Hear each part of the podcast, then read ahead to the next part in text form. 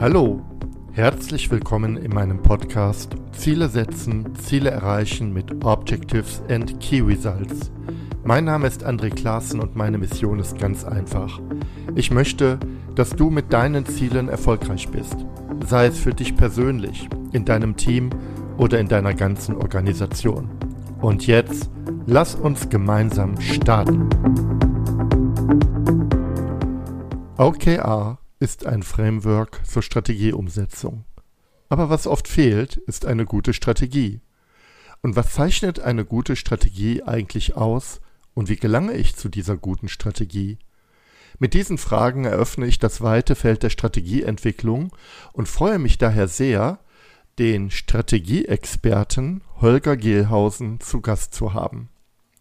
Holger beschäftigt sich seit Jahren mit dem Thema Strategieentwicklung und ist für mich in Deutschland der Experte schlechthin bei dem Thema. Und Holger kann das alles an sehr lebendigen Beispielen erläutern und mir hat es wirklich großen Spaß gemacht, ihm zuzuhören.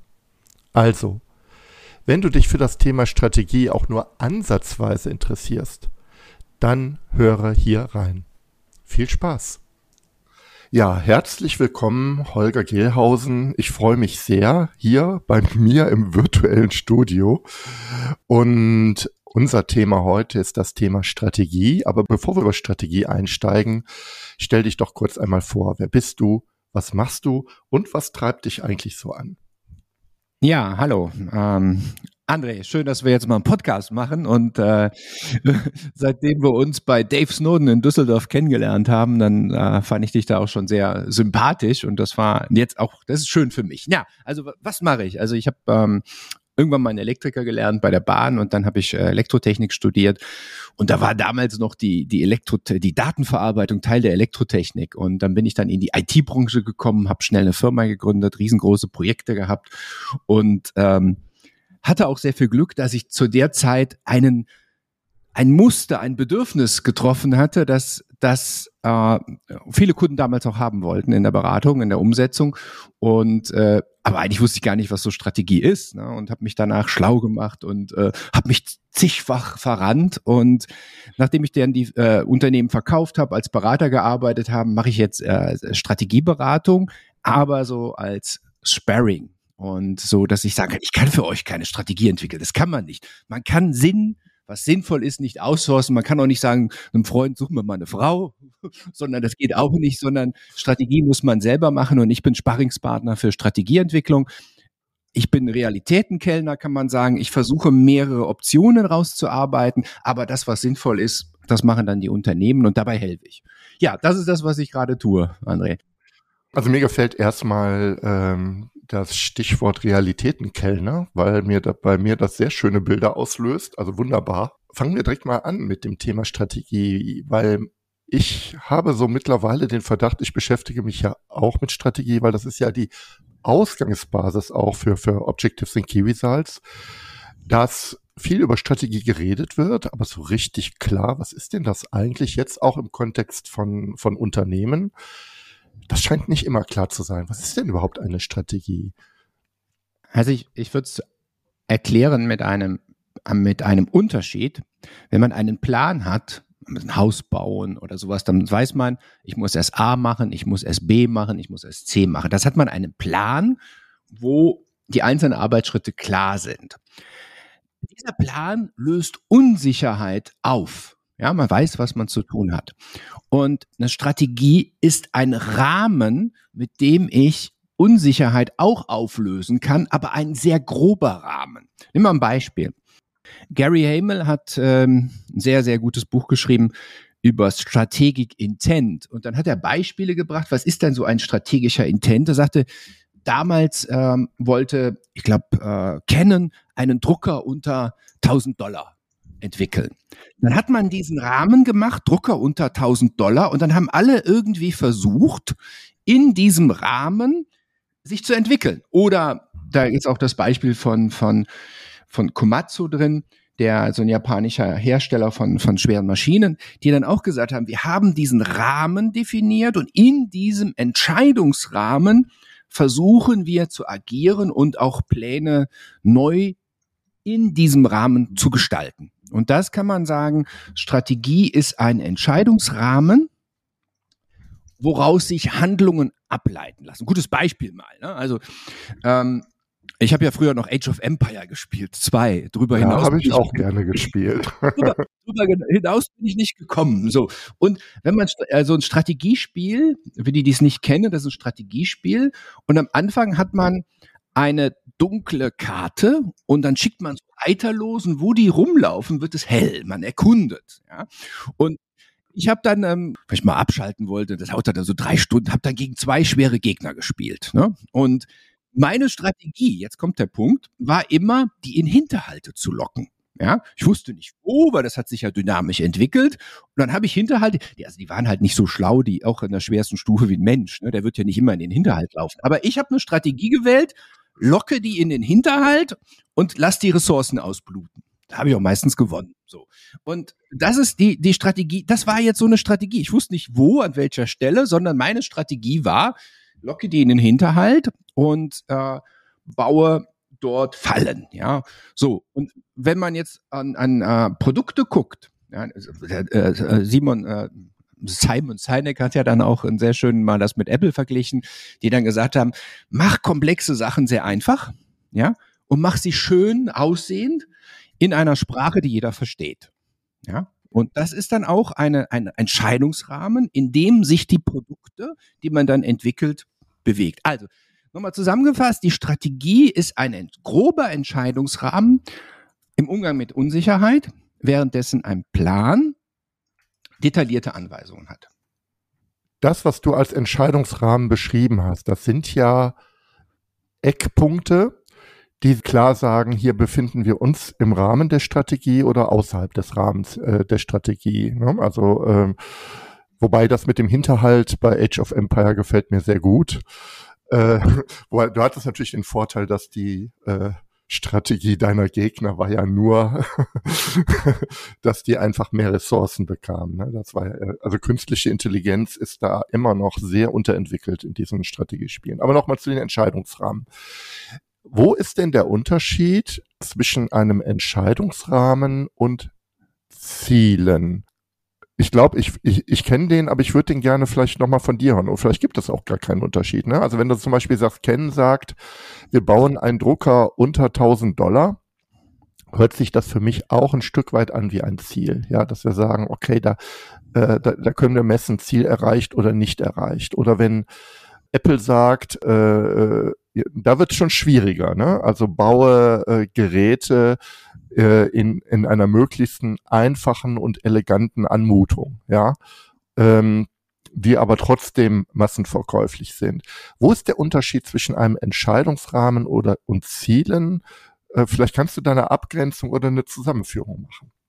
Ja, das ist eine ganz, ganz interessante Frage, weil manchmal kann man auch sprachlich nicht alles so trennen. Ja, also das, wenn man sagt, so ein Beispiel, wir haben jetzt ein Ziel und dort bauen wir einen Drucker unter 1000 Euro. Einer Strategie, jetzt ist noch ein Unterschied, eine Strategie ist immer eine Hypothese und wenn man eine Strategie wählt und auch klug ist, wird man immer wieder die Strategie in kurzen Abständen überprüfen ob das noch sinnvoll ist. Weil eine Strategie ist, ist ja kein Plan, wo man Gewissheit hat, sondern man macht eine Hypothese. Also bei einer Strategie wird man immer wieder überprüfen, äh, passt das noch, passt das nicht. Und dass man auch in der Lage ist, die Strategie anzupassen, wo man sagt, ja, wir kommen mit 1000 Dollar nicht hin, wir müssen jetzt auf 500 Dollar runter, ja, weil der Markt sich verändert. Also ich würde äh, Strategie, also ich würde Ziele schon verbindlicher sehen. Ich bin aber nicht so tief drin wie du jetzt in der OKR-Sache. Und ähm, aber ich würde eine, würde eine Strategie immer noch mit dem mit den Attributen versehen, wenn sie klug ist. Die Strategie muss überprüft werden, passen die Rahmenbedingungen noch mit der Fähigkeit, die Strategie zu verändern. Ja, daraus abgeleitet wird man auch Ziele äh, nochmal neu formulieren. Ich glaube, das gefällt mir ganz gut. Also einerseits, ich fasse das mal aus meiner Sicht zusammen oder ich wiederhole einfach, was du gesagt hast. Also die Strategie ähm, hat Hypothesencharakter, muss immer wieder geprüft werden, passt sie noch, muss sie angepasst werden. Und was mir gerade durch den Kopf schoss, Ziele, das sagt ja das Wort Ziel, ist ja auch immer etwas, was so eine Art getroffen oder nicht hat. Ja, also beim Bogenschießen ist ein Ziel der schwarze Punkt in der Mitte. Ja, eine Strategie wäre aber jetzt ein Bereich, immer ein Bereich. Wie halte ich den Bogen? Was mache ich bei beweglichen Zielen? Was, wie verhalte ich mich bei stationären Zielen? Ähm, vielleicht, wenn man militärisch denkt, müsste man jetzt fragen, okay, wo ist denn jetzt der Unterschied zur Doktrin? Aber da, das, das würde jetzt zu weit führen. Aber ich finde diese, diese, ähm, also mir hilft das sehr zu sagen, ich rede über einen Korridor, über einen Rahmen, nicht über einen Punkt, wie beim Ziel. Und ich rede auch über eine These, die sich an der Wirklichkeit messen muss und die ich validieren muss. Was man hier, glaube ich, nochmal, das was interessant wäre, nochmal zu verstehen. Also Minzberg, Henry Minzberg hat ein sehr interessantes Buch geschrieben über Strategiesafari und hat auch nochmal in der Strategieentwicklung ein paar Meilensteine gesetzt. Aber es geht darum, auch zu verstehen, dass es manchmal sinnvoll ist, keine Strategie zu haben. Hört sich doof an, ne? Sondern eine Strategie rahmt oder schränkt den Entscheidungshorizont natürlich ein. Ja? Das heißt, eine Strategie legt Entscheidungspositionen schon fest. Das mag, man muss das immer wieder im Hinterkopf halten, und das ist der Punkt, warum man Strategien auch schnell anpassen sollte. Und und nicht sagen, das, das machen wir jetzt fünf Jahre so und das geht jetzt, das ziehen wir jetzt durch, egal ob die Kunden abspringen, sondern ein Verständnis dafür, dass wir, und jetzt kommt ganz interessant, ähm, jetzt kommt John Boyd ins Spiel und John Boyd äh, ist ein amerikanischer Kampfpilot und hat sich aus, sag ich mal, weitergebildet und hat an den Flugzeugen mitgearbeitet und dann hat er die, dann hat er studiert und hat sich diese ganzen Militärgeschichte halt angeguckt und äh, auch diese deutschen Generäle, also die, ja. die, die also den Zweiten Weltkrieg überlebt haben, die hat er dann alle eingeladen oder ist zu denen gefahren und hat einfach geguckt, wie die in Entscheidungssituationen gehandelt haben. Ja? Und in John Boyds Denken ist es so, dass, dass man sagt, wenn ich schnell beweglich bin, und das, damit hat er diesen UDA-Loop entwickelt. Er hat gesagt, du musst gucken, was passiert, dann musst du, dann musst du gucken, was das für einen Sinn macht für dich und dann musst du auch handeln und umsetzen. Ja, das heißt, er hat gesagt, das sind immer Entscheidungszyklen. Das heißt, du guckst, und das hat man ja auch im agilen Umfeld, ne? man hat seine, seine, seine äh, zwei Wochen und man guckt, was passiert ist, man hat seine Loops. Und John Boyd hat gesagt, du musst jetzt sehen, dass du, dass du, dass du reagieren kannst. Und jetzt kommt der Punkt, wenn du schneller reagieren kannst als der Wettbewerber, muss sich der Wettbewerb an dir anpassen. Ja. Der Punkt ist der, dass, dass man sagt, Strategie ist nichts Fixes, Verbindliches, sondern idealerweise, man passt es an, man beobachtet den Markt, man guckt, was die Wettbewerber tun, sondern Strategie hat ja den, wenn man aus der Militärgeschichte kommt, man will gewinnen. Ja, und wenn man aber nicht guckt, was die Wettbewerber machen, und dann hat man natürlich auch äh, äh, dann auch irgendwie wann verloren, ja. Sondern, sondern was ich aber damit sagen will, also Strategie ist lebendig, ja. Man muss es überprüfen. Es kann manchmal sinnvoll sein, dass man die Erscheinungsräume, das wollte ich jetzt sagen mit Minzberg, dass man die Entscheidungsräume so weit wie möglich offen lässt, bevor man sich festlegt. Das gibt's aber keine goldene Rule für und sagt, das muss man immer so machen. Das ist wirklich situativ, wo man sagen kann, es ist jetzt sinnvoll, ich gehe diesen Weg, ja, wir, wir fokussieren uns drauf, wir testen das. Wir, und das ist ja jetzt in der agilen Welt viel einfacher geworden, dass man, dass man Dinge testen kann, sehr viel schneller. Oder wir legen uns jetzt schon fest und gucken, was passiert. So, und, und damit ist Strategie dynamisch und idealerweise ist eine Strategie so, dass du deine Wettbewerber in Entscheidungskorridore zwingst. Und das ist das Spannende mit Strategie. Ja, das heißt also, ähm, das finde ich ganz äh, interessant. Also erstmal ähm, eine Bitte an dich. Ähm, die, äh, ich schreibe gerade fleißig hier auch die Literaturtipps mit. Äh, die müssen natürlich in die Shownotes rein, damit ja, interessierte Hörerinnen und Hörer da auch äh, mal einen Blick drauf werfen können. Ähm, wenn der Henry Minzberg sagt, es ist auch manchmal sinnvoll, keine Strategie zu haben, das heißt also, ich hätte das für mich jetzt übersetzt, in einem komplexen Umfeld ist es manchmal ratsam, wirklich erstmal zu beobachten, wo geht es hin. Es gibt, ich weiß nicht, ob du das kennst, es gibt ja diese Unternehmens, Unternehmerforschung, Effectuation. Ich weiß nicht, ob du das schon mal von gehört hast. Ja, habe ich ein Seminar gemacht, 2015 oder so. Da war das auch gerade, glaube ich. Äh, ähm, kam das hoch? Kam das gerade so hoch? Der, Fasching, der Faschingbauer. Der Herr Faschingbauer. Ich habe ja mit ihm auch einen Podcast gemacht. Und Effectuation ist ja genau ein Stück weit da bei dem Herrn Minzberg, glaube ich, eher angesiedelt in der Situation, wenn ich Unternehmer bin, dann ist es sehr, sehr ratsam, sich nicht so sehr einzuengen durch Strategien, sondern äh, offen zu halten und ta eher taktisch vorzugehen. Ich glaube aber, genau wie du sagst, es ist überhaupt kein allgemein äh, Patentrezept, sondern ich brauche, muss halt sehen, in welchem Kontext bewege ich mich gerade. Und das an, der andere Punkt, in dem du sagst, eigentlich geht es darum, durch eine Strategie ein System zu etablieren, bei dem Mitwettbewerber folgen müssen oder sich letztendlich deiner Strategie anpassen müssen. Da bin ich tatsächlich ein bisschen gedanklich gerade wie bei, wieder bei Age of Empire, aber bei dem Bild der Karte, ja, wo ich also tatsächlich auch in irgendeiner Form das sehe, dass ich mich in, in, in einer Art Gelände bewege, wirtschaftlichem Gelände oder in einem Terrain, ähm, einer Branche und das durch die Strategie halt auch ein Stück weit mit beeinflussen kann. Aber ich weiß nicht gerade, ob ich völlig rumspinne, aber, aber das waren so Bilder, die gerade bei mir. Also ich würde würd das, äh, du hast eigentlich zwei, zwei interessante Punkte gesagt. Lass uns mal auf den Unternehmer kommen und dann auf nochmal auf das Thema der Marktgestaltung. Also der man unterscheidet in der Strategieentwicklung auch natürlich verschiedene Schulen. Ja, also Danny Jacobs hat mal ein Buch geschrieben äh, über Mapping Strategy und hat dann 22 verschiedene Strategieansätze äh, mal beschrieben.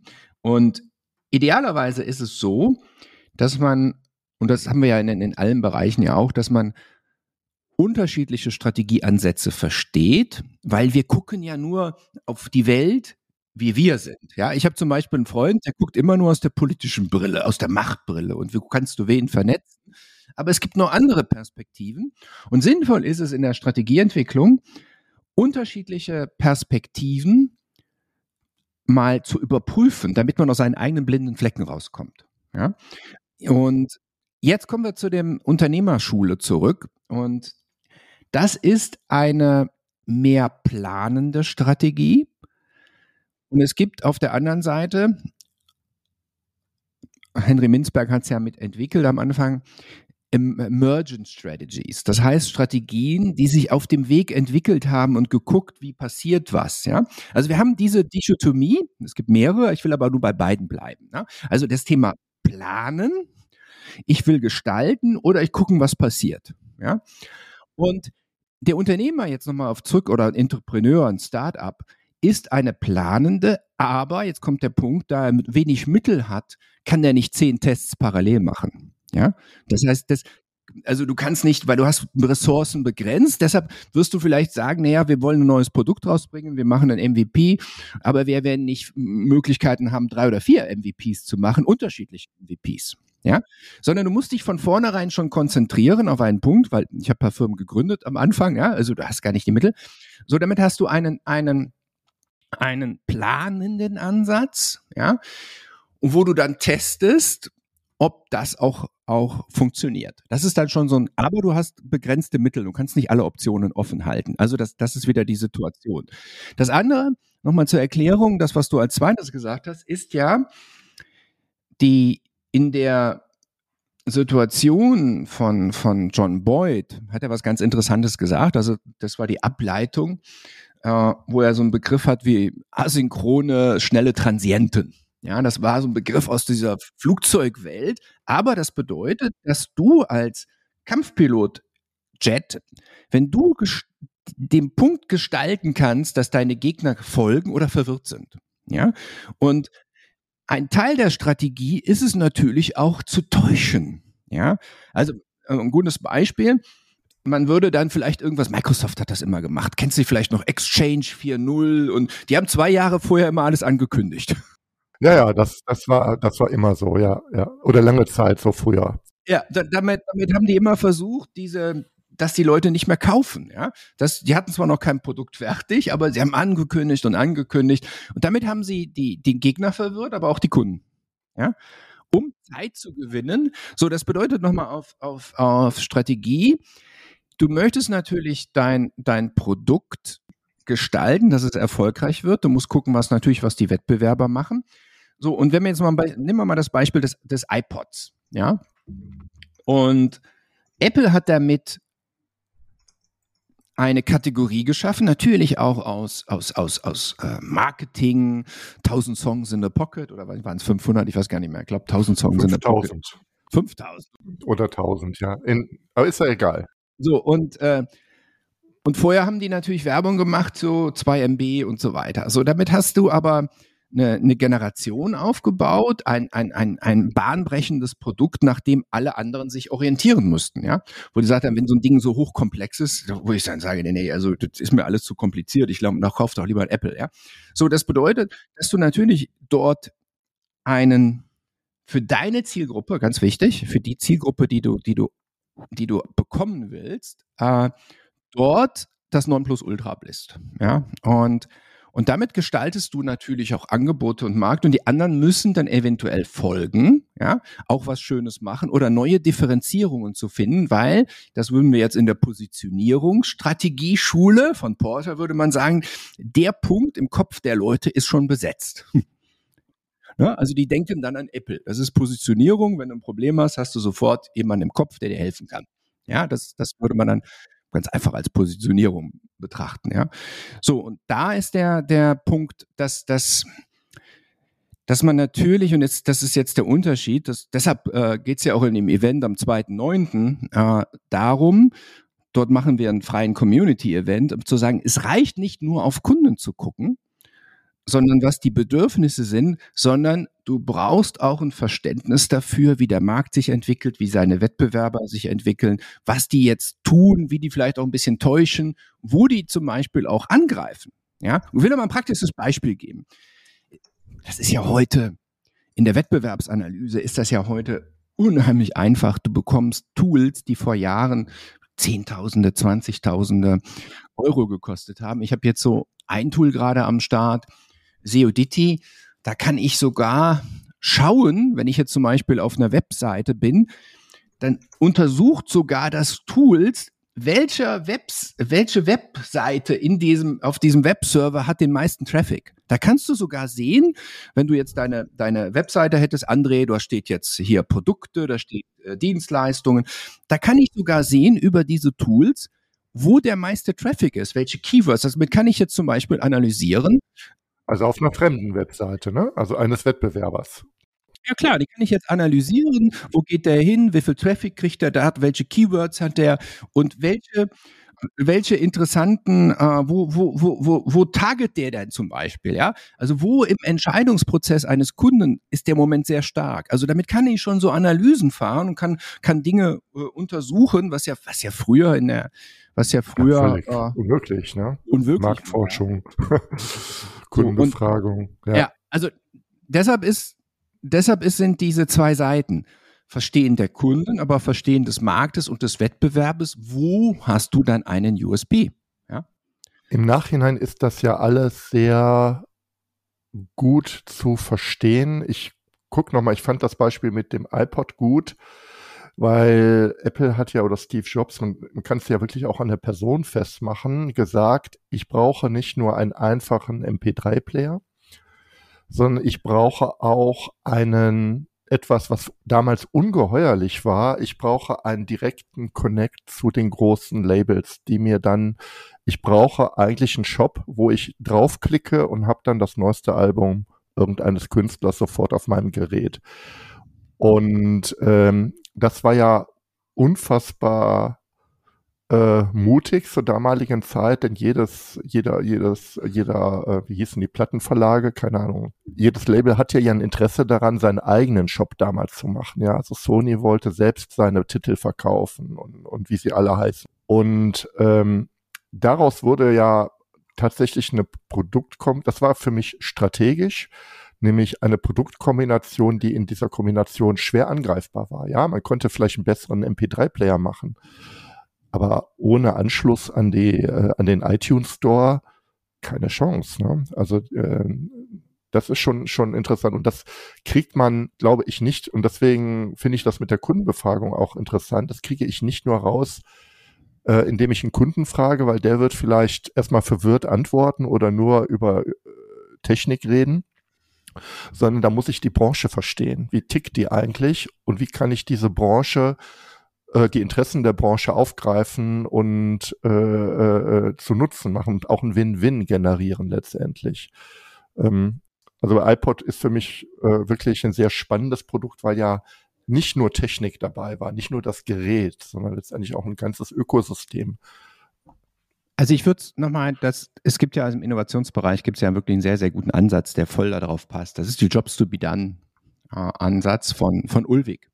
Und der beschreibt ja ganz wunderbar, und da gibt es verschiedene Erweiterungen noch, also was ist der Job, den der Kunde hören will? Und dann, wenn du dann kannst du in acht Phasen aufteilen, ja, wo du dann in diesen acht Phasen, nehmen wir ein Beispiel Musik hören, ja, der Kunde hat das Bedürfnis, Musik zu hören, da kannst du diese, diese Phasen äh, so nach dem Motto, ja, wozu habe ich denn jetzt gerade Lust? Ja?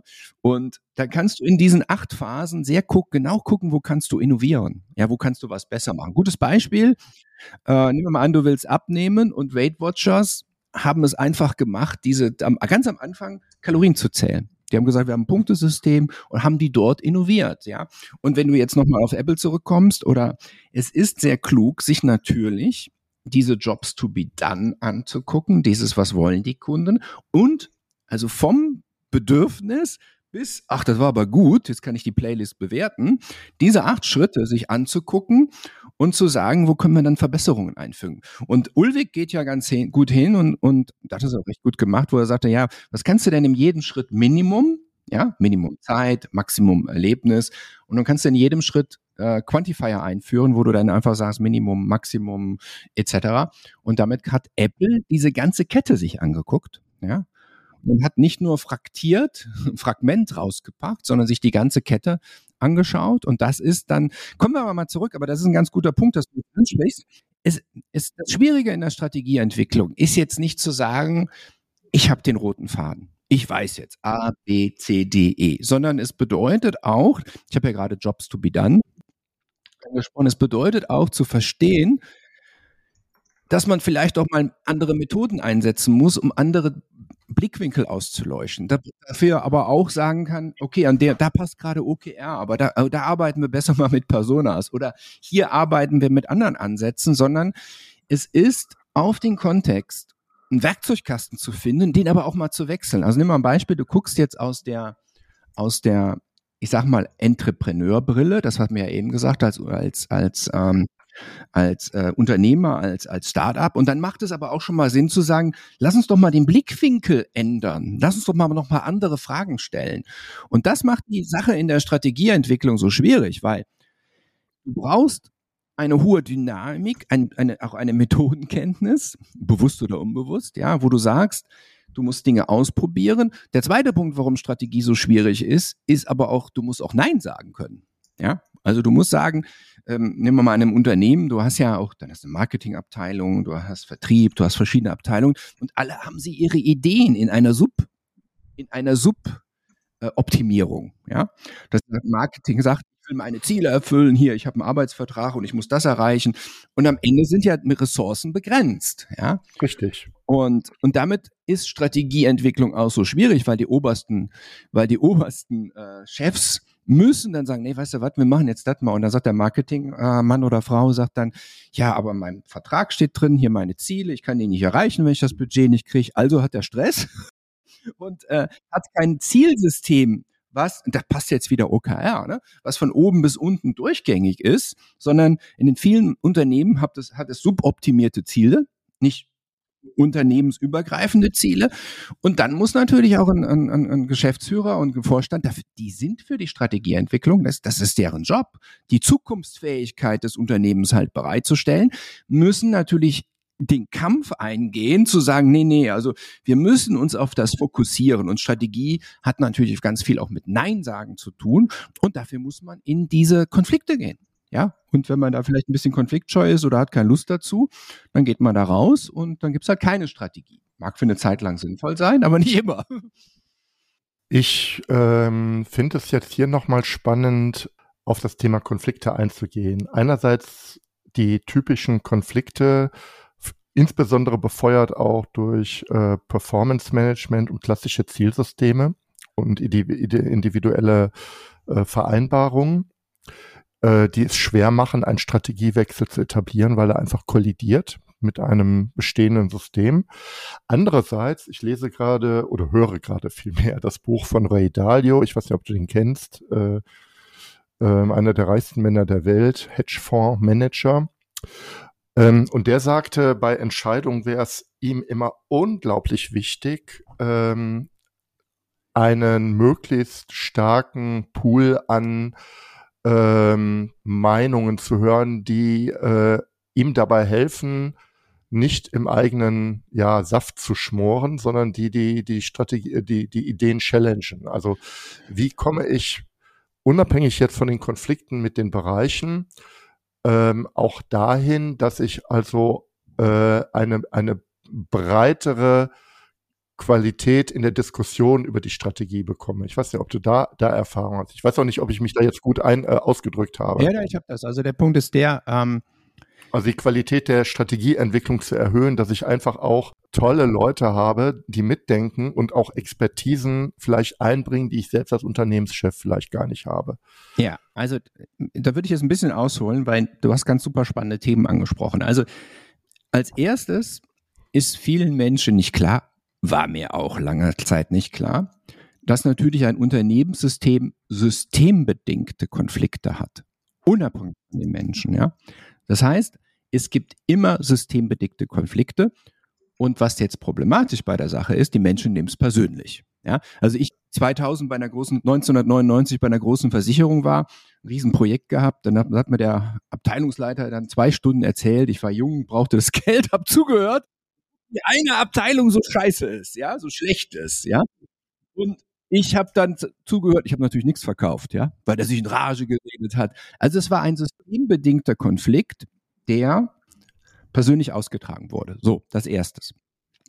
Der zweite Punkt ist, ähm, wenn man versteht, dass diese Polaritäten ja, immer da sind. Nehmen wir mal zentral, dezentral.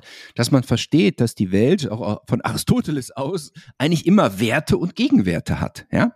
Dass wir sagen, es gibt immer einen, einen Wert, einen Gegenwert und wir müssen gucken, dass wir die Werte nicht erhöhen. Ja? Also Sparsamkeit ist, äh, ist super wert, aber wenn man dann sagt, man erhöht den Geiz oder man hat so, ich sag mal, spontan äh, man, man spendiert auch schon mal gern, also Geselligkeit, man würde den Wert dann äh, äh erhöhen und man, man, man schüttet alles aus. Ja?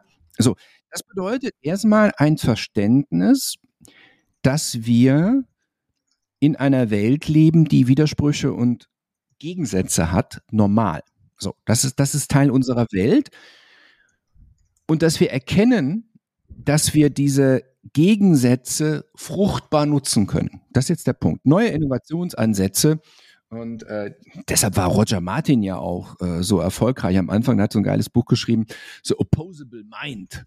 Und äh, wo er gesagt hat, es mag Sinn, immer Gegensätze zu verstehen, im Kopf zu halten und sich dann zu entscheiden. So.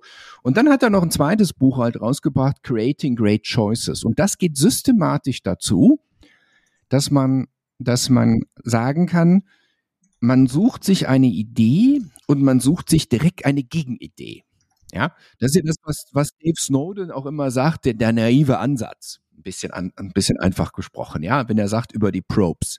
So, und, und der, gutes Beispiel, ne? Du nimmst dir eine absolute Online-Bank, ja, und das Gegenteil wäre jetzt eine absolute persönliche Bank ohne Online. Ja? Und dann guckst du, was die Parameter sind und dann guckst du nachher, kannst du da was verbinden von? Kannst du Dinge verheiraten? So, das bedeutet erstmal, dass wenn man über Innovation spricht, über Themen, dass die, dass die Menschen verstehen, dass es andere Perspektiven gibt und es auch Methoden gibt, systematisch diese anderen Perspektiven auszuleuchten. Das ist das eine. Also es fehlt oft an Wissen. Ja? Der zweite Punkt ist, deshalb sage ich in meinen Strategieberatungen, redet nie über Strategie. Redet nie über Strategie. Das heißt, die, die Top-Führungskräfte sind, das muss man auch ganz ehrlich sagen, am meisten innerhalb dieser Polaritäten gefangen. Ja? Je weiter du zu einem Sacharbeiter bist, kommst, sind die Aufgaben klar. Ganz oben kaufe ich die Firma, entwickle ich hier, hast du natürlich unheimliches, der Gunther Schmidt würde jetzt sagen, Zwickmühlenmanagement, ja.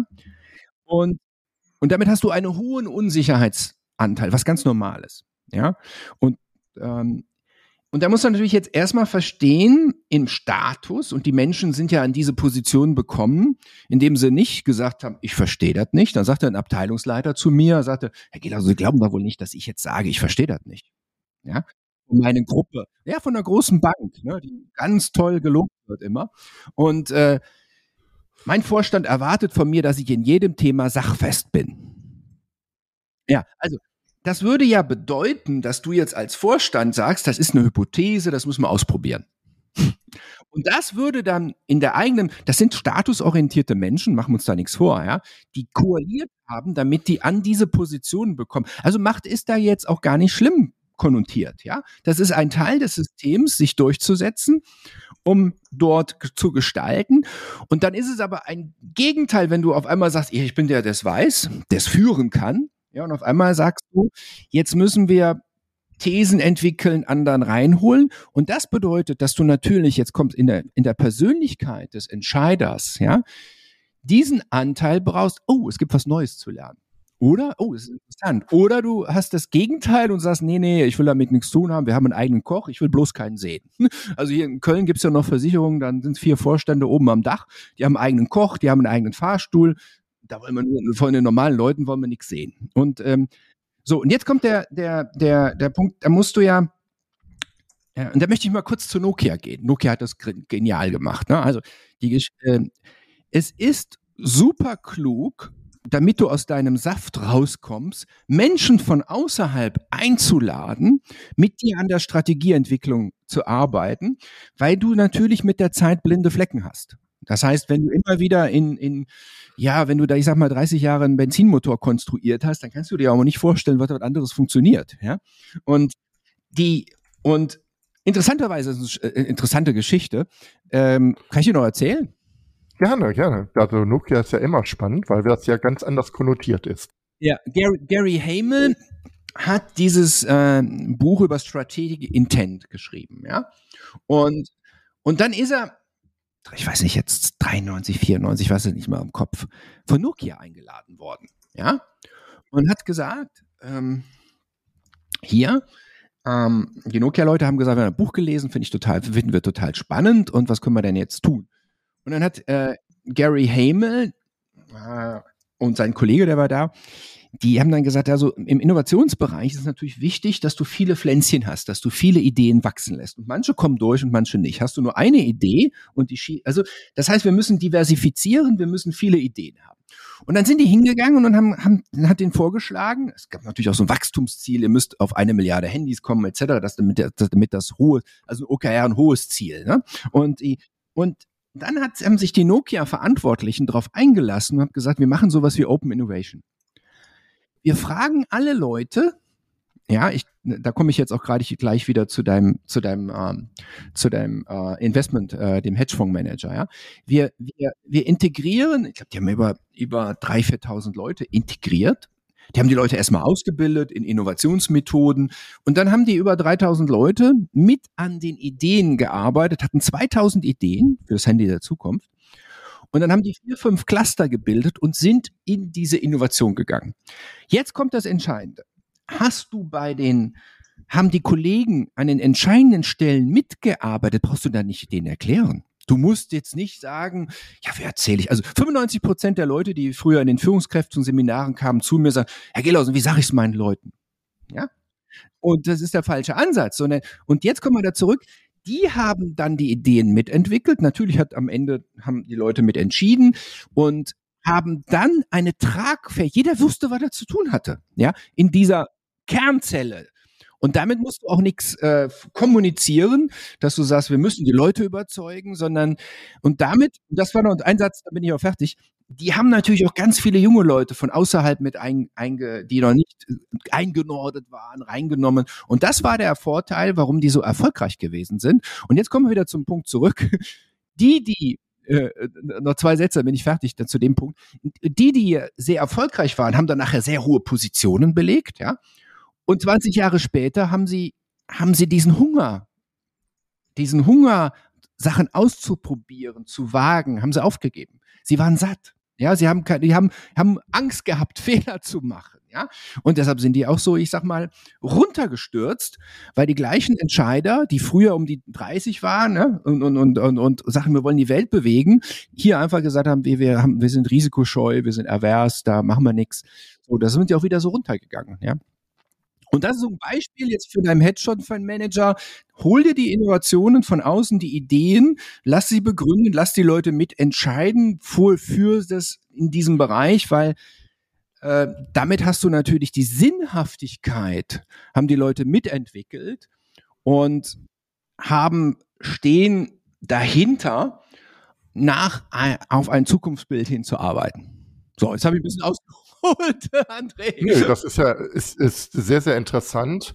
Ich verbinde das so ein bisschen, also die, äh, äh, äh genau das ist das Ding von dem Hedgefondsmanager. Äh, das Buch Prinzipien werde ich auch verlinken in den Show Notes. Äh, da wird das nochmal schön ausgeführt, dass äh, wie komme ich zu einer guten Entscheidungsqualität und ähm, das Konkrete, was jetzt hier Gary Hamel dort mit angeregt hat bei Nokia, erinnert mich sehr an diesen Open Space Ansatz, bei dem ich halt versuche, die Qualität der Ideen oder die, die, die Menge und Qualität der Ideen dadurch zu befeuern, indem ich halt äh, sehr unterschiedliche Menschen mitarbeiten lasse, idealerweise auch Außenstehende.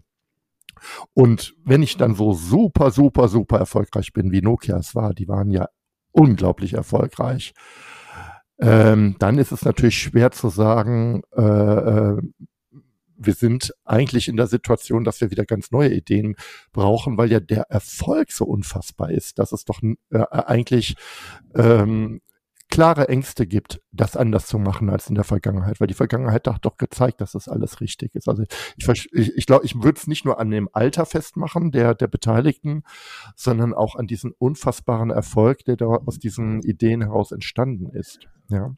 Ja, also man greift, also diese Ideen, also äh, man greift natürlich und das, äh, man greift natürlich äh, unser Gehirn ganz automatisch in die Muster zurück, die funktioniert haben. Also das ist ja. ja und da ist es so schwer, ne? Äh, äh, gerade wenn es so extrem gut funktioniert, dann zu sagen, äh, äh, ja, hat super extrem gut funktioniert und jetzt brauchen wir trotzdem ähm, andere Ideen. Und was ich bei diesem Konzern von außen, Entschuldigung, von außen wahrnehme, ist, dass man dann in eine etwas verfällt, was ich gar nicht als OKR sehe, sondern in diese Wachstumsfalle, in dem man versucht, die bestehenden Parameter immer weiter zu erhöhen, ja, äh, von 50 Prozent Marktanteil auf 52 Prozent.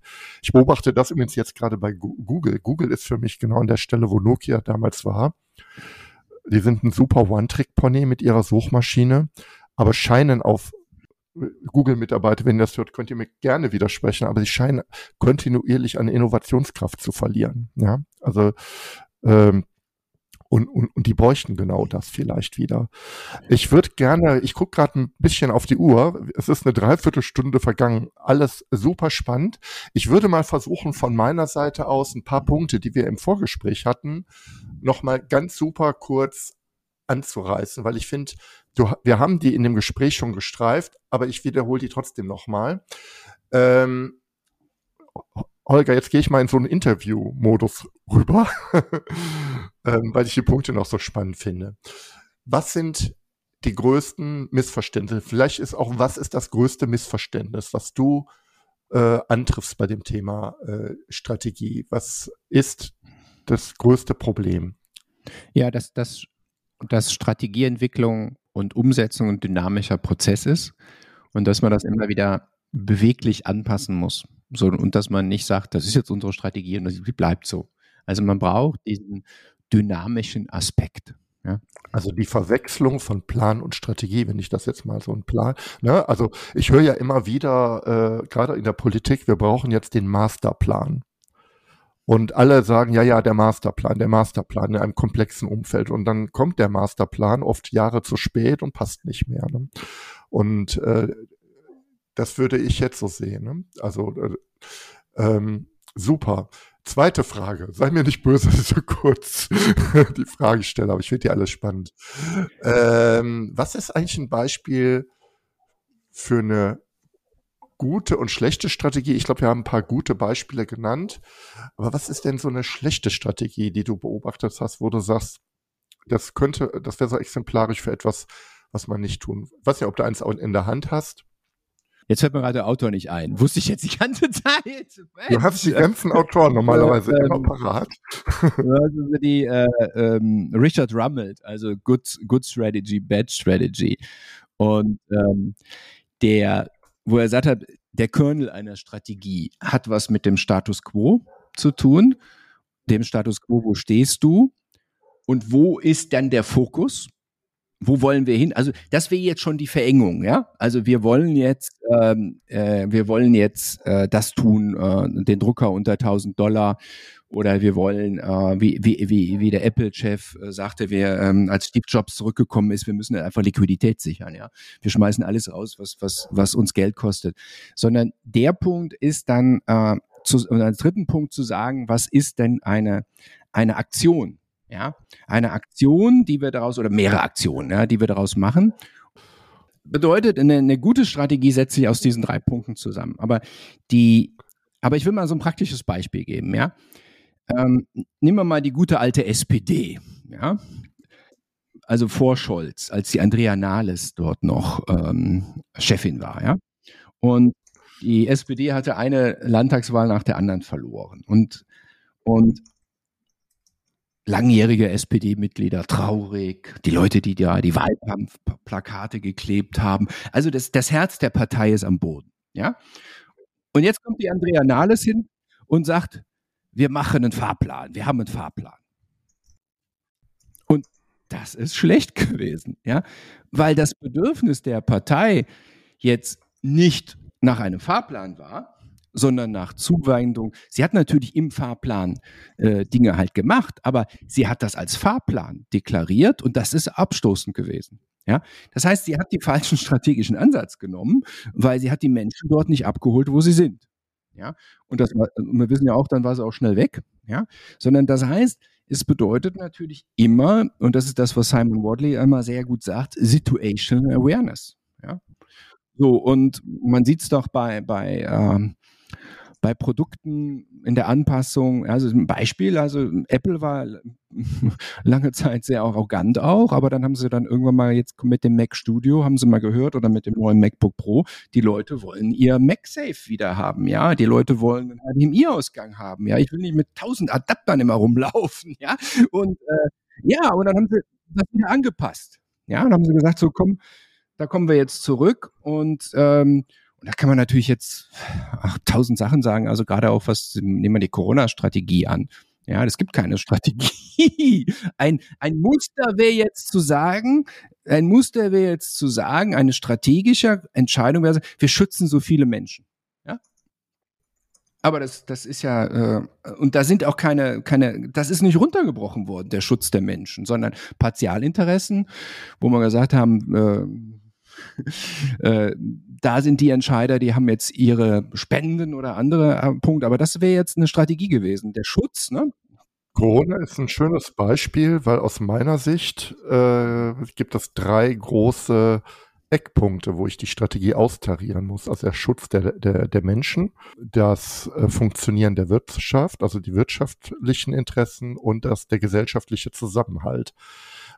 Alle drei Punkte, also es gibt und das ist ja bei vielen Strategien so, es gibt ja ein Spannung, Spannungsdreieck, Viereck, Fünfeck und äh, äh, strategisch entscheiden bedeutet halt, dass ich tatsächlich in diesem Spannungsdreieck genau diesen Entscheidungskorridor herausschnitze.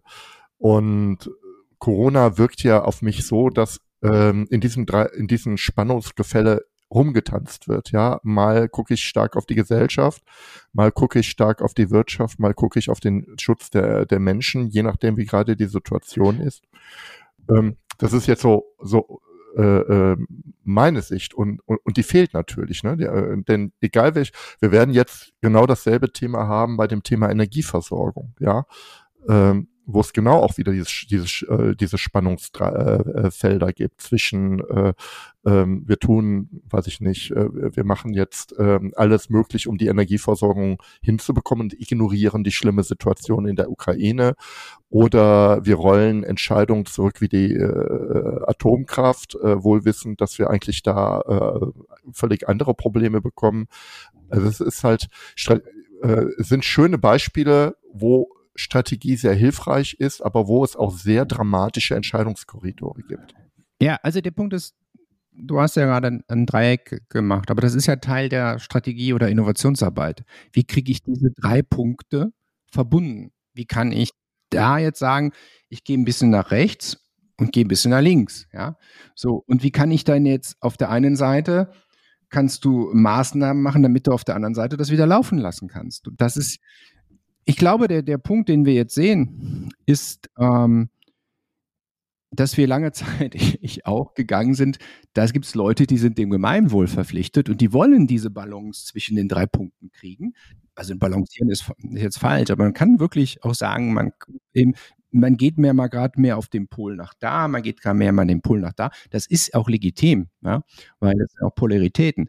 Das bedeutet aber, dass man als erstes mal eine Story braucht, oben drüber. Ja? Also wir wollen den Schutz der Menschen oder wir wollen äh, eine Zukunft. Wir erleben aber gerade, ich in meiner Wahrnehmung, also ich immer nur, ja, dass wir dort Menschen haben, die, die Partikulärinteressen haben. Guck dir mal die Nebenverdienste der FDP an oder der CDU, welche Konzerne die bezahlen, dass es da nicht um, um äh, um eine Lösung geht. Ein Beispiel, also das ist halt einfach, die Grünen stehen ja für Gesundheit und Natur und äh, da sind sie auch gewählt worden, fördern aber Holzverbrennung. Deutschland braucht und die Simone Peters oder andere Lobbyisten der Grünen sind dort drin. Äh, und dann ist dann, dass man über. Ich muss uns sanft wieder äh, ja, zum ja. Thema zurückleiten lassen. Also es war auch mein Fehler, dass ich da jetzt äh, reingegangen bin. Äh, ich mache mal kurz fest, Beispiel für schlechte Strategie, also äh, ist, wenn mir einfach auch, auch ein Stück weit die Aktion fehlt ähm, wenn ich die äh, äh, Situational Awareness nicht habe, wenn ich also den Kontext überhaupt nicht betrachte, der gerade zu betrachten ist und äh, keine Entscheidung treffe. In dem Buch übrigens, das fängt ja mit einer wunderbaren Beispiel an, mit einer Szenerie, also Leseempfehlung, Good Strategy, Bad äh, Strategy, von einem Unternehmer, der also eine sehr wolkige Strategie begeistert vorstellt und alle sagen, ne, äh, ja, super toll aber was heißt das denn jetzt für uns? Was müssen wir denn jetzt machen? Ne? Und, und das ist halt äh, diese PowerPoint-Ebene, die ich ganz oft sehe in vielen Unternehmungen, dass also eine, eine schöne Idee äh, ausgearbeitet worden ist, die auch gut ist, wo vielleicht sogar auch ein Storytelling hinter ist, aber wo die Bodenhaftung fehlt. Was bedeutet das denn jetzt für mich? Ne? Ja, aber das ist genau, also jetzt, jetzt kommst du auf einem ganz sehr elementaren Problem an. Also der Punkt ist ja der, dass Top-Führungskräfte die Drei-Jahre-Story erzählen. der Abteilungsleiter die. Wir in fünf Jahren, genau. Ja, die sechs Monate-Story oder zwölf Monate und der Mitarbeiter interessiert, was soll er morgen machen. Und die Fleißarbeit ist ja jetzt dort runterzugehen und zu sagen, was bedeutet das jetzt für meine Abteilung, für, mein, für meinen Bereich? Wie kann ich mich da jetzt, dafür passt OKR, super, ja. Dafür, dafür ist OKR nämlich drüber, genau. Um diese diese, diesen Connect, der so schwer ist und der, der, der einfach auch zu tun ist, äh, äh, den zu leisten. Also deswegen fand ich das Beispiel dem Buch äh, äh, sehr schön. Ähm, eben mit dieser, dieser, dieser Flughöhe und der, und Ebene der, der, der Operationalisierung. Ähm, ich gucke jetzt auf die Uhr. Ich würde gerne, Holger, wir könnten stundenlang über das Thema weiterreden, weil du hast auch so viele Beispiele dazu. Ähm, trotzdem hart in die Schlusskurve gehen. ähm, wenn du das auf der Hand hast, ich weiß es nicht. Ne? Ähm, Menschen, die bis hier, hier gefolgt sind in dem Podcast, vielleicht bevor wir nochmal du hast das ja eben schon mal angerissen. Es gibt ein tolles Event, Community-Event, genau zu dem Thema Strategie. Vielleicht sagst du dazu noch ein paar Worte. Ja, also es gibt dieses äh, Community-Event für Strategie und Wordly Maps und wir haben äh, geguckt, wo wir sagen, naja gut, looking of Customer Needs, sondern wir müssen natürlich auch gucken, wie entwickelt sich der Markt. Und dort haben wir gesagt, Antizipation kannst du in diesen Wordly Maps super sehen und kannst planen. Und wir sagen, was, was für Methoden gibt es, den Markt einzuschätzen mit Wordly Maps? Co-Evolution, wie kannst du mit, mit, mit Gegnern mit kooperieren? Und auch ähm, also Wettbewerbsanalyse. Und darum geht es in diesem Event am 2.9.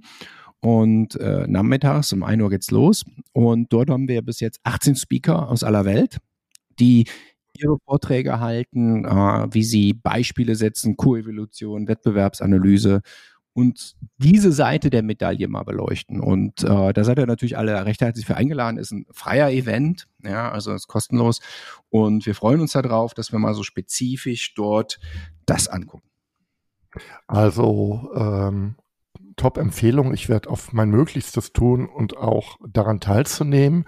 Jetzt ist das Stichwort Wortlimaps doch noch gefallen. Ähm, das möchte ich aber jetzt gar nicht so super äh, ausleuchten. Nur noch, äh, ich werde aber auf jeden Fall einen Link in die Show Notes legen. Ich sage es mal aus meiner Sicht super vereinfacht. Äh, Holger, äh, du wirst es wahrscheinlich gleich verbessern müssen an, aber Wortly Maps ist halt die Idee, ähm, diese verschiedenen Blickrichtungen, die ich bei der Strategieentwicklung brauche, einfach mal zu visualisieren und in einen Kontext zu bilden, bringen, ähm, ja. wie bei einer Karte, also wirklich eine Kartenmetapher zu nutzen, um langfristige Trends, äh, Fokus, Kundensituation, Markt, Produktentwicklung in einem Zusammenhang darzustellen. Äh, aus meiner Sicht ein unglaublich geniales Werkzeug, äh, für, für äh, Analyse und Strategieentwicklung.